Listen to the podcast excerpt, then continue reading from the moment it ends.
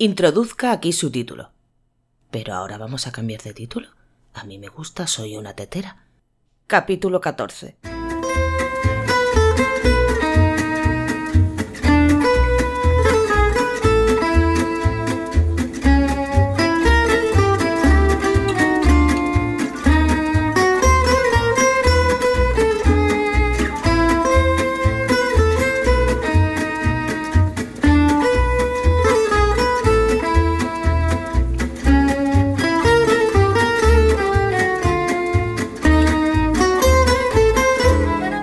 Hola a todos y bienvenidos a un capítulo más de este experimento llamado Soy una tetera, el podcast de tecnología con trucos, consejos, curiosidades y anécdotas sobre Internet en general y el desarrollo web en particular.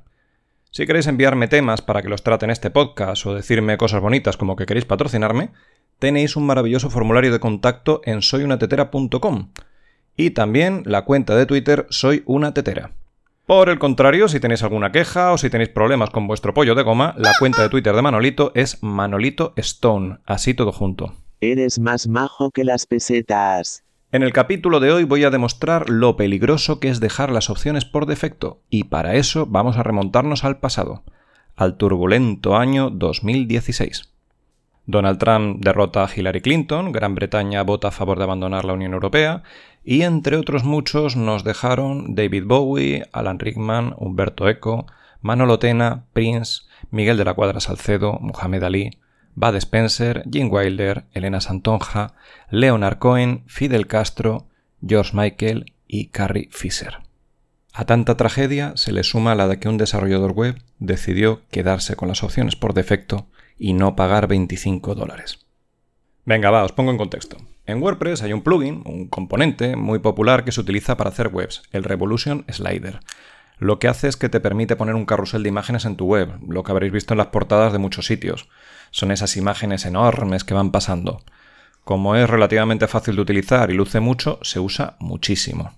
Buena parte de su éxito se debe a que, aunque hay muchos plugins que hacen lo mismo, Revolution Slider es muy conocido porque viene incluido en temas que tienen millones de descargas, como Avada o Divi. Esto lo han conseguido porque tienen dos modelos de licencia. Si quieres comprarlo suelto cuesta 25 dólares, pero si eres un programador y te dedicas a hacer temas y quieres incluirlo en tu tema, puedes comprar la licencia por 120 dólares. La inmensa mayoría de la gente no lo compra. Compra un tema y se encuentra Revolution Slider como la opción por defecto para hacer un carrusel. Hay gente que se molesta en ir actualizándolo cada vez que se actualiza el tema o que paga los 25 dólares para que se actualice el solo. Pero también hay mucha gente que lo deja como está y no lo vuelve a tocar. El problema es que muchas actualizaciones de cualquier programa son parches de seguridad. Por ejemplo, las versiones antiguas de Revolution Slider tenían un agujero de seguridad muy conocido que permitía que cualquiera pudiera subir ficheros a tu servidor y tomar control sobre él. Esto no tiene por qué ser muy grave, a no ser que tengas en el mismo servidor tu página web corporativa y los datos confidenciales de tus clientes, tu empresa esté en Panamá se llame Mossack Fonseca y te dediques a blanquear el dinero de medio mundo. Pero esto solamente es la mitad de nuestra historia de hoy. La otra mitad es todavía más lamentable. Para contarla nos tenemos que ir al otro lado del mundo, a Pakistán. Pero antes tengo que hacer un inciso para hablar de tipografías, de tipos de letra. En el capítulo 4 ya vimos que Microsoft marcó tendencia con el pangrama que desarrolló para los ejemplos de tipos de letra de Windows. El veloz murciélago hindú comía feliz cardillo y kiwi, la cigüeña toca el saxofón detrás del palenque de paja. Eso. Pero no todo lo que ha hecho Microsoft con las tipografías ha sido bueno, y ni siquiera voy a meterme a hablar de la Comic Sans. Bueno, sí, voy a hablar. La Comic Sans es una mierda de fuente que se desarrolló a la carrera para intentar que fuera la fuente por defecto de Microsoft Bob. Si no suena el nombre de Microsoft Bob, es porque fue uno de los mayores fracasos de Microsoft, lanzaron la primera versión en marzo de 1995 intentando que fuera una interfaz más amigable para Windows 3.1 y la última versión salió también en marzo de 1995. De este auténtico desastre se rescató la tipografía, que empezó usándose en los colegios para cosas de niños por ser una fuente simpática y que se terminó utilizando para todo lo que os podáis imaginar. En la web Comic Sans Criminal tenéis algunos ejemplos un poquito dolorosos. Pero claro, en parte esto es comprensible, porque la fuente que ha venido durante mucho tiempo en el Word como tipografía predeterminada es la Times New Roman, una fuente seria y un poquito anticuada, que la gente que no tiene por qué saber mucho de diseño cambiaba por la Arial para el texto, por la Impact para los títulos y si quería ser un poco más amigable, la puñetera Comic Sans. Microsoft en 2006 con el Windows Vista empezó una campaña con una serie de cambios para intentar ser percibido como una compañía más guay, mejorando el diseño de sus productos, principalmente porque Apple se le estaba subiendo las barbas.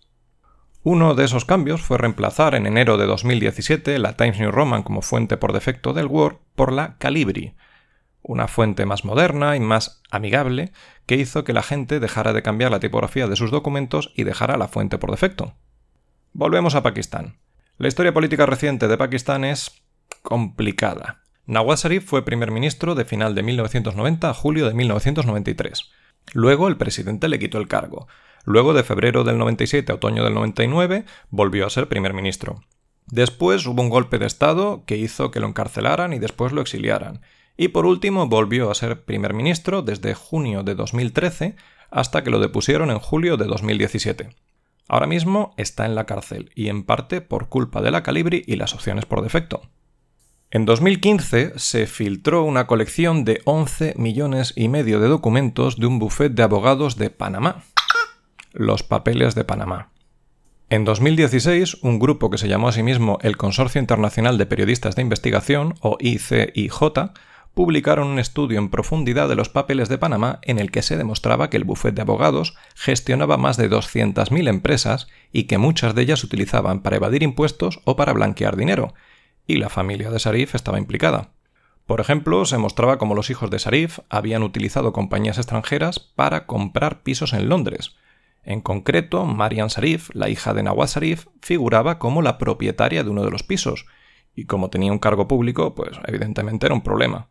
Marianne se defendió publicando en Twitter unos documentos que demostraban que ella no era la propietaria del piso, sino una simple fideicomisaria. El problema es que esos documentos estaban fechados en noviembre de 2016 y estaban escritos con la fuente Calibri, que como hemos visto no se publicó hasta enero de 2017. Y el resto ya os lo podéis imaginar. Así que niños, ya sabéis, sed buenos y no utilicéis las opciones por defecto. Os dejo hasta la semana que viene para reflexionar sobre ello, que será cuando vuelva con un capítulo más de Soy una tetera.